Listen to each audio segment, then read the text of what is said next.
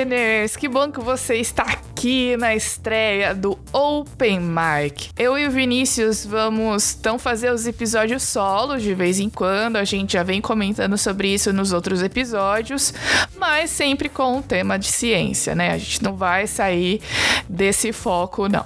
Mas aí você pode falar. Mas, Maura, vocês já não fazem isso? Sim, mas agora a gente vai fazer com assuntos meio aleatórios, com um tempo menor, pelo menos eu espero que eu não me empolgue muito, e com os episódios solos. Então, é, a gente pensou em fazer isso para variar um pouquinho.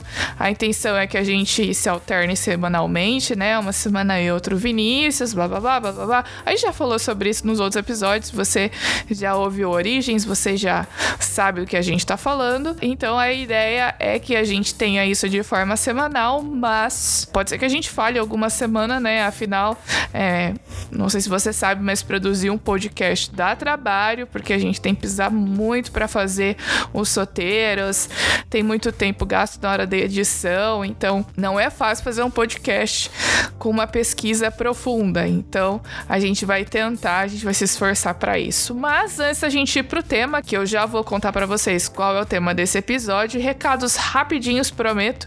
Não esquece que toda sexta então tem episódio novo do Origens Podcast, aquele tradicional que a gente já faz toda semana. E também agora a gente vai ter as quartas-feiras também. Não esquece de seguir a gente lá no Insta, no arroba Origens Podcast. E, gente, a gente conta com vocês para compartilhar os nossos episódios e o nosso Insta, para que o nosso podcast possa chegar é, a cada vez mais pessoas. Então, faz conta que você é aquela tia que fica mandando as fake news no WhatsApp, né? Fica compartilhando no Checa Fonte, aquelas coisas que você já conhece, mas compartilha Origens, compartilha True News, né? Porque aqui a gente realmente checa tudo. Então, é, faz isso, dá essa força, compartilha no Stories, compartilha no seu Instagram, no seu Facebook com todo mundo. A gente já tá com o nosso com a nossa página do Facebook, né? Você pode encontrar a gente ali também, então fica mais fácil para compartilhar também. É importante lembrar que esse episódio, olha, tem muitas generalizações, porque infelizmente o tempo não é longo. A gente tem que dar uma. A, colocar a informação de forma sucinta. Não dá para ter todos os detalhes, até porque fica meio chato, né? Então a gente tem muitas generalizações. Então, se você quiser saber mais desse assunto, não se esquece que todas as referências dos episódios estão sempre linkados na descrição, tá bom? E você pode procurar também por si só. Essa é a intenção, na verdade, aguçar a curiosidade de vocês para que vocês possam ir atrás, certo? Recados dados, então agora a gente pode partir para o episódio dessa semana.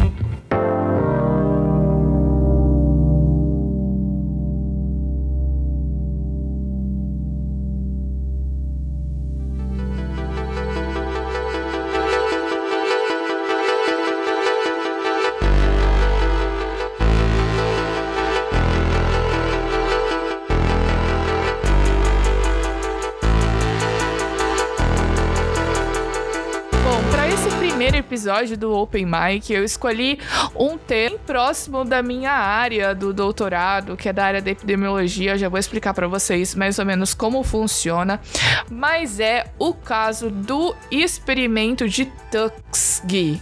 Eu vou explicar para vocês, a gente vai entender melhor essa história, mas esse experimento, gente, é clássico, principalmente se você é da área da saúde. Eu ouvi sobre esse experimento, sobre essa história, quando eu estava fazendo a disciplina de epidemiologia lá no doutorado na USP.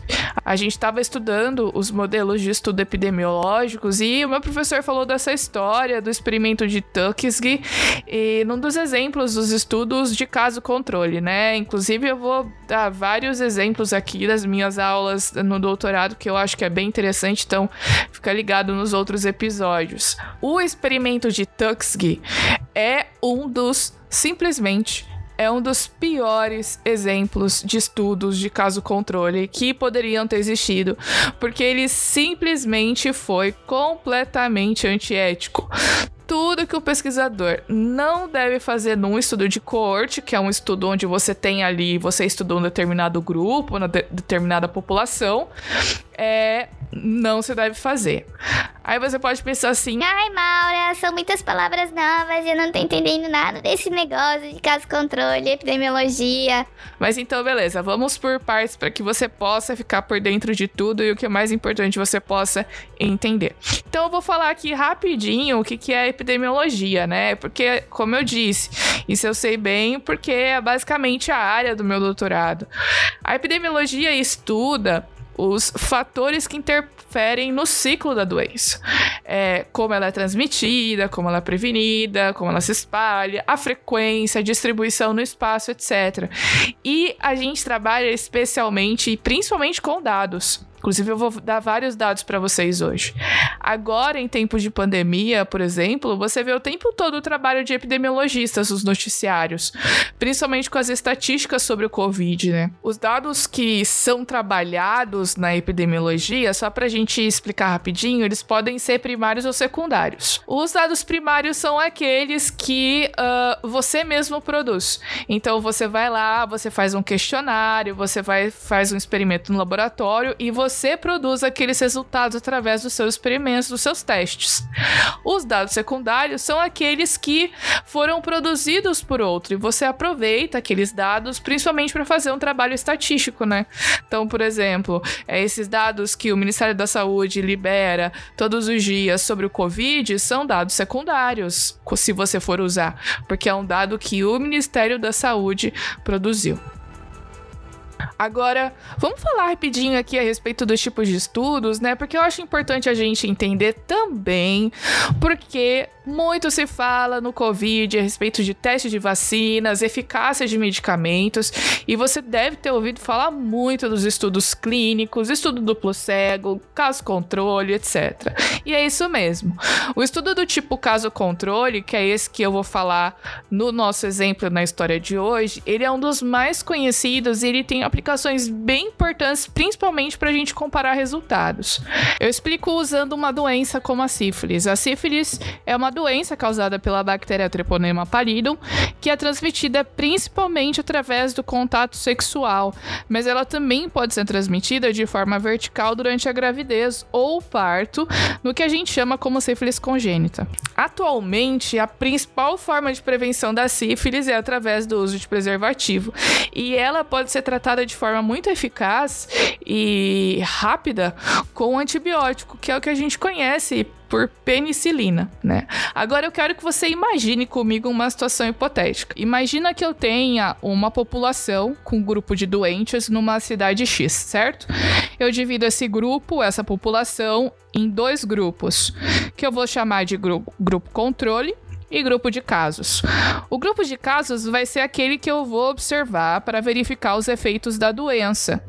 O grupo controle vai ser usado para comparar, é um grupo de referência para entender se uh, como que a doença se comporta ao longo do tempo, como ela afeta as pessoas, porque esse grupo é composto de pessoas sadias, ou seja, eu vou comparar o grupo de doentes e o grupo de controle, né? E eu vou usar então esse controle para comparar em relação às pessoas sadias como o corpo de uma pessoa doença se comporta ao longo do tempo, quanto tempo ela demora para morrer, quais os órgãos que podem ser afetados e etc. Mas aí você pode dizer: nossa, Maura, mas que exemplo péssimo. Você vai observar pessoas doentes e não vai fazer nada para ajudar elas, não vai oferecer nenhum tratamento? É isso mesmo. Porque foi isso que aconteceu no estudo clínico conduzido pelo Departamento de Saúde dos Estados Unidos a partir de 1932.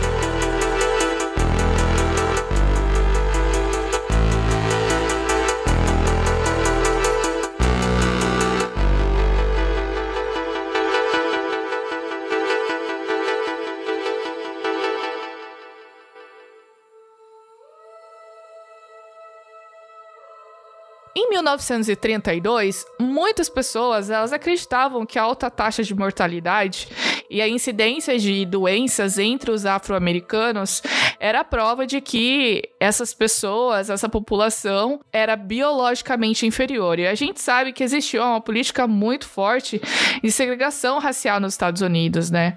Muitos também acreditavam, por exemplo, que os médicos e as enfermeiras negras eram menos capazes do que os seus colegas que eram brancos.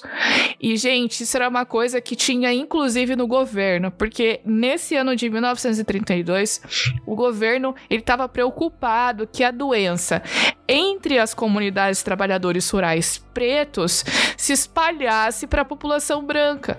Então, o governo decidiu implementar vários programas para o negro e, claro, tinha ajuda de fundações também com esse tipo de financiamento, né, que tinham interesse em financiar, em é, criar políticas para essas pessoas. O mais ambicioso desses programas aconteceu no condado de County, em Tuskegee, no Alabama. No início do século XX, Tuskegee era uma pequena cidade do Alabama que possuía cerca de 80% da sua população preta, essencialmente rural e analfabeta. A gente tem que lembrar que algumas, apenas algumas décadas antes ainda tinha escravos nos Estados Unidos, né? E especialmente nessa região havia uma grande prevalência dos, de casos de sífilis. É, eles estimam que cerca de 30% da população masculina tinha essa doença. Então, até o crash da Bolsa de Nova York de 29, que todo mundo conhece, que foi a, a, uma grande crise econômica, né, lá dos Estados Unidos e no mundo também, claro, existiam alguns programas de tratamento para sífilis, especialmente na população negra, mas com a crise, que, aconteceu? Os programas foram encerrados por falta de dinheiro. Gente, nessa época não tinha antibiótico. Antibiótico veio depois, na década de 30, tá bom? Então aqui, até esse momento, por mais que eles tinham alguns tratamentos paliativos, ainda não tinha nada eficaz para tratar sífilis. Em 1932, o Departamento de Saúde norte-americano, ou seja, um departamento que é oficial do governo decidiu iniciar a realização de um estudo para estudar a história natural da doença na população preta. E Tuskegee foi escolhida justamente pelo que eu falei, porque tinha uma grande população negra e tinham muitos afetados pela sífilis. O nome desse estudo foi chamado de, vamos ver se eu não gaguejo, Tuskegee Study of Untreated Syphilis in the Negro Male. Traduzindo, estudo da sífilis não tratada do homem preto de Tuskegee. O que é mais absurdo nessa história é que já era conhecido uh, os efeitos da sífilis não tratada. Por quê? Porque teve um estudo que foi realizado na Noruega, em Oslo, no fim do século XIX, lá por 1890 até 1910. Mas esse estudo ele foi realizado apenas com brancos. E tipo assim, a gente sabe que basicamente não é só de hoje, mas a Noruega tem uma população basicamente basicamente de pessoas brancas, né? Então, fizeram com pessoas brancas esse estudo, ou seja, é, já sabia-se que se a sífilis não fosse tratada, poderia ter problemas cardiovasculares, problemas neurológicos e a pessoa poderia morrer sim. Aí você se pergunta, né? Mas Maura, como que foi possível isso? Pois é, eu também não sei. E é como eu disse no início, né? Existia a questão da suposta superioridade racial do branco. Então, o que, que os pesquisadores ficavam se perguntando? Será que os pretos eles iam se comportar e eles iam ter mes os mesmos resultados que os brancos? Então, eles decidiram fazer esse estudo na população preta. Havia naquela época, inclusive, alguns autores que afirmavam que os pretos eles tinham apetite sexual excessivo, que eles eram imorais, que eles não tinham estabilidade familiar, que eles negavam tratamento. E por isso a incidência da doença era alta entre eles, né? Para eles somente os brancos eram morais, somente os brancos tinham ali é, comportamentos dignos. É aquela coisa absurda que acreditavam ali no início do século XX, né?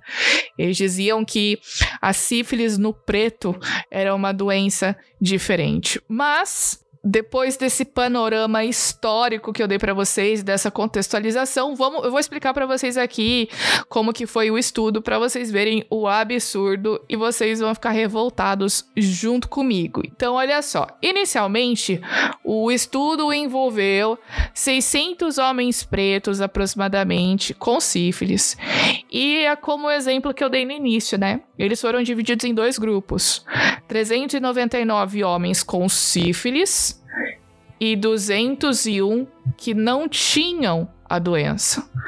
A partir daí, a gente encontra, gente, problemas muito graves. Olha só que absurdo. As pessoas que foram escolhidas para participar do estudo, olha só, eu não sei lidar com essas coisas que eu fico. Olha só, os sujeitos do estudo nunca deram consentimento para participar da pesquisa, porque eles simplesmente não sabiam que estavam participando de uma. Os pesquisadores não disseram que eles estavam sendo tratados para sífilis, mas sim que eles estavam sendo tratados por uma doença que era conhecida na época por bad blood, ou se a gente puder traduzir aí, sangue ruim, né?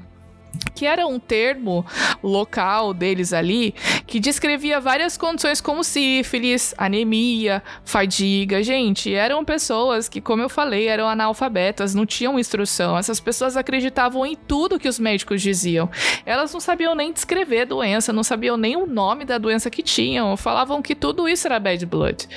Esse tratamento que eu citei, né, é, é que supostamente eles iriam receber, na verdade era tratamento coisa nenhuma. Porque mesmo depois da descoberta da eficácia do uso da penicilina, né, no tratamento da sífilis, isso foi na década de 30.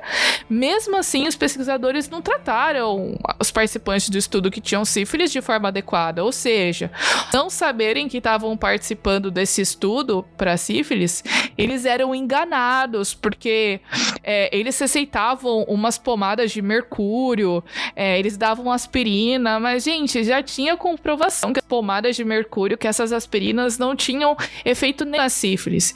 Então, eles falavam isso dizendo que os, eles iam ficar bons, eles iam melhorar, que os médicos sabiam, né? Porque sempre tinha, assim, alguém que reclamava: ah, mas esse tratamento não tá fazendo efeito. Aí eles falavam assim: não, mas o médico sabe, vai no médico e tal. Ao longo do tempo, então, o tratamento realmente eficaz para sífilis ele foi impedido de ser aplicado nos homens que faziam parte do estudo, né?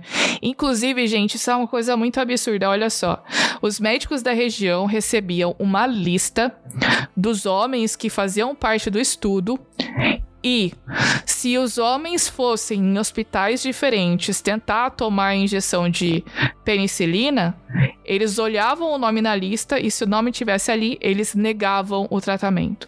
Eles inventavam qualquer desculpa para que os homens não recebessem o antibiótico, porque ia atrapalhar o estudo deles, né? Eles tinham esse controle. Mas é. Não sei, eu não sei como lidar com esse estudo. Eu tô só falando sobre ele porque eu acho importante pra gente ter um exemplo de como a gente não deve fazer as coisas, mas é, a gente fica pensando é, como que o, o ser humano ele chegou a ponto de fazer isso com outro ser humano, né? Inclusive, em troca da participação no estudo, é, foi prometido para essas pessoas exames gratuitos, refeições, plano funeral. Por quê?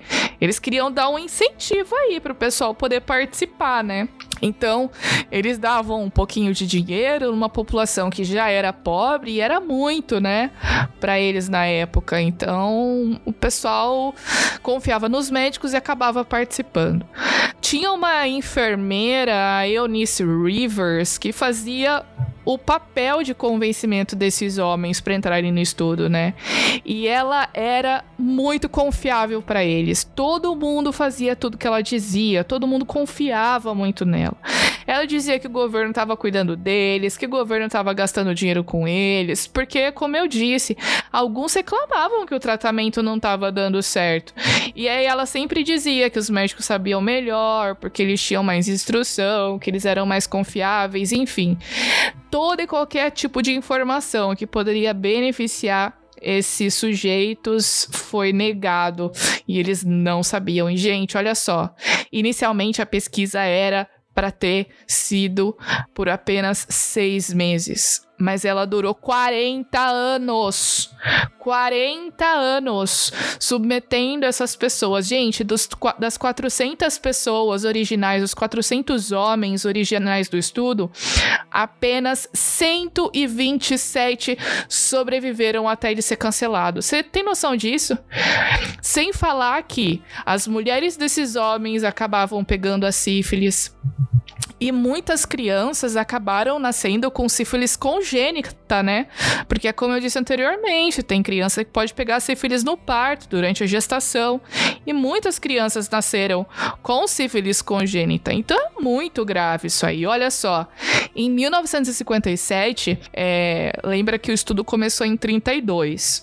Em 1957, aqueles que ainda estavam fazendo parte do estudo, é, lógico, né? Como eu disse, alguns já tinham morrido, né? Eles recebiam, gente, olha só que absurdo. Olha, eu não sei, não sei o que falar. Mas olha só, o governo americano dava um diploma, né? O Departamento de Saúde dos Estados Unidos como se fosse o Ministério da Saúde do Brasil. Dava um diploma para a pessoa falando: olha só, muito obrigada porque você está participando desse estudo por 25 anos. Tipo assim, ó, você está contribuindo para a ciência. Só que não, né? Porque olha só, durante todo o período da pesquisa, ou seja, todos os 40 anos, foram publicados apenas 13 artigos científicos, né? E eles citavam explicitamente que os pacientes não eram tratados. Alguns geraram polêmicas, é lógico que geraram polêmicas, né? Só que eram órgão do governo e eles acabavam abafando essas polêmicas, elas foram superadas, etc. Agora, olha só, por que, que o estudo acabou? Em 1972, foi publicada uma reportagem no The New York Times escancarando todo o absurdo desse estudo. E aí foi então criada uma comissão externa para avaliar e revisar o estudo, né, uma comissão do Senado. E é óbvio, né, que a comissão concluiu que o estudo era eticamente injustificável. E aí em 1972, em outubro, o estudo foi interrompido. É claro também que processaram o governo dos Estados Unidos, né? E em 1974, é lógico que eles saíram vencedores com uma indenização de 10 milhões de dólares. O americano ainda prometeu dar seguro-saúde vitalício e auxílio federal para todos os participantes que ainda estavam vivos, o que era nada menos que obrigação, vamos combinar, nem precisava de é, processo, né? Em 1975, as viúvas, as esposas e os filhos dos participantes também foram adicionados ao programa, né? Porque, como eu disse, muitas esposas contraíram a sífilis durante o estudo, inclusive algumas nasceram, algumas crianças nasceram com sífilis congênita. E apenas em 1997, vou repetir, 1997 o governo se desculpou oficialmente. Quando o presidente Bill Clinton, naquela época, fez um pedido de desculpas em nome da nação, na presença de cinco sobreviventes do estudo que ainda restavam, né? O último participante do estudo morreu em janeiro de 2004 e a última viúva morreu em janeiro de 2009. Atualmente, de acordo com informações do CDC, que é o Central uh, for Disease Control, existem ainda 11 filhos de participantes que estão recebendo benefício do governo americano, né? E é importante ressaltar também, gente, que esse caso foi um marco, foi fundamental para a estruturação da bioética. Só em 78 houve uma publicação de um documento estruturado que estabelecia os princípios do que a gente chama hoje como o consentimento livre e esclarecido, né? Quando você vai fazer uma pesquisa uma pesquisa, por exemplo, que você vai fazer um questionário com pessoas, você precisa da participação das pessoas, as pessoas têm que ser informadas do que você vai fazer e elas têm que dar um consentimento que elas estão cientes do que você vai fazer com elas e com aqueles dados. Esse é o consentimento livre esclarecido. Tem que ter avaliação do custo-benefício, ou seja, vale a pena? Né, fazer a pesquisa. Esses dados eles vão ficar acessíveis para todo mundo que quiser verificar, né? Porque todo mundo tem direito de saber esses resultados. E, assim, nessa época já havia a oração de Helsinki, né? Que veio em 64, mas pelo que a gente viu, não foi respeitada, porque em 72 ainda estava acontecendo esse estudo. Gente, Todo mundo sabia que esse estudo estava acontecendo. Todo mundo sabia, porque eles precisavam renovar, eles precisavam de verbas e todo mundo do governo sabia e ninguém fez nada. E o pior é que ninguém foi punido, ninguém foi preso, ninguém teve que pagar a indenização. Ou seja, todos saíram impune. E, gente, essa história é absurda, né? Porque faz a gente lembrar, por exemplo, de médicos nazistas como o Mengele, né? Que faziam uns experimentos com pessoas e, e, tipo assim, não se importavam se essas pessoas estavam sofrendo ou não. É muito importante também a gente ter em mente que números de, de pesquisas são vidas, né? Quando você trabalha com uma população e você tem 30 mil pessoas na sua população, aquilo não é só um número. Essas 30 mil são 30 mil pessoas. E a gente tem que ter sensibilidade para lidar com essa realidade, né? Agora eu queria só finalizar fazendo uma reflexão com a realidade da sífilis no Brasil. Olha só que absurdo. Nos anos de 2017 e 2018, tivemos muitos casos de sífilis no Brasil. 122.679 casos em 2017 e 158.051 casos em 2018 dados do ano passado, pelo menos foi uma coisa boa, né? Mostram que houve uma drástica redução. Então, de 158 foi para 67.301. Esses dados, eles mostram que o que, que poderia explicar esse número de pessoas alto, né, contaminadas, é que pessoal tá deixando de usar camisinha.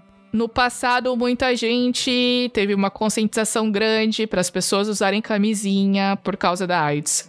Com o tempo e os tratamentos, os coquetéis de medicamentos, foi diminuindo e foi desaparecendo o temor das pessoas de pegar AIDS.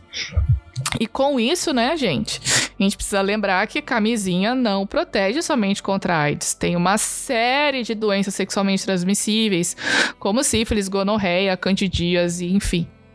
Olha só, os dados eles mostram que os homens são mais infectados. Em 2019 foram 40 mil homens, 40.237 e 27.005 mulheres. Em 2019 595 das gestantes com sífilis tinham idade entre 20 e 29 anos. Essa faixa de 20 e 29 anos é a faixa que tem mais casos de sífilis. Por quê? Galera tá deixando de usar camisinha e a galera tem muitos parceiros. Gente, se você escolheu ter muitos parceiros na vida, viver a vida louca, usa camisinha para você se proteger. Você não tá livre, né? Então, é muito importante que as pessoas tenham essa conscientização, gente. Sífilis é uma doença que pode ser facilmente tratada com antibiótico, como eu disse, a penicilina, né? Então, é importante que as pessoas tenham essa conscientização. E se você decidiu ter uma vida cheia de parceiros, se você não tem usado camisinha nas suas relações, vá ao seu médico, peça um exame, porque tem um estágio da sífilis que não tem sintomas, a doença pode ficar incubada por mais de 30 anos. Então se cuide.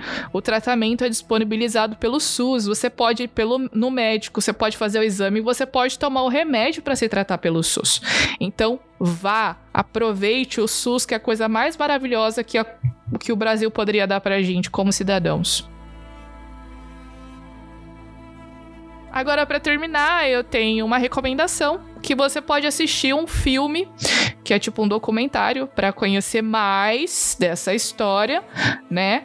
Que é o filme Cobaias. Ele tá no YouTube, tem aí versão em inglês, que é Miss Evers Boys, você pode procurar aí na internet, tá? Eu não sou a favor da pirataria, mas tem alguns momentos em que a gente não acha no Netflix, não acha no Prime, não acha na TV paga, não acha nenhum lugar e você só tem que recorrer à internetona, né? Então o YouTube tem esse filme completo. Eu vou colocar o link na descrição, assim como todas as referências que eu usei aqui. Então é isso, pessoal. Esse foi o primeiro episódio do Open Mic. Apesar de estar meio revoltada ainda e sempre vou estar, acho importante a gente estudar e entender a história pra gente não repetir os mesmos erros, não é mesmo? A gente vê na sexta, no episódio de sexta. Só mais dois diazinhos aí. Até lá, pessoal. Apenas uma pequena nota. Gente, a pronúncia não é Tuxgi, é Tuskegee. E eu falei o episódio inteiro Tuxgi. Então, ok, fechou. Tuskegee.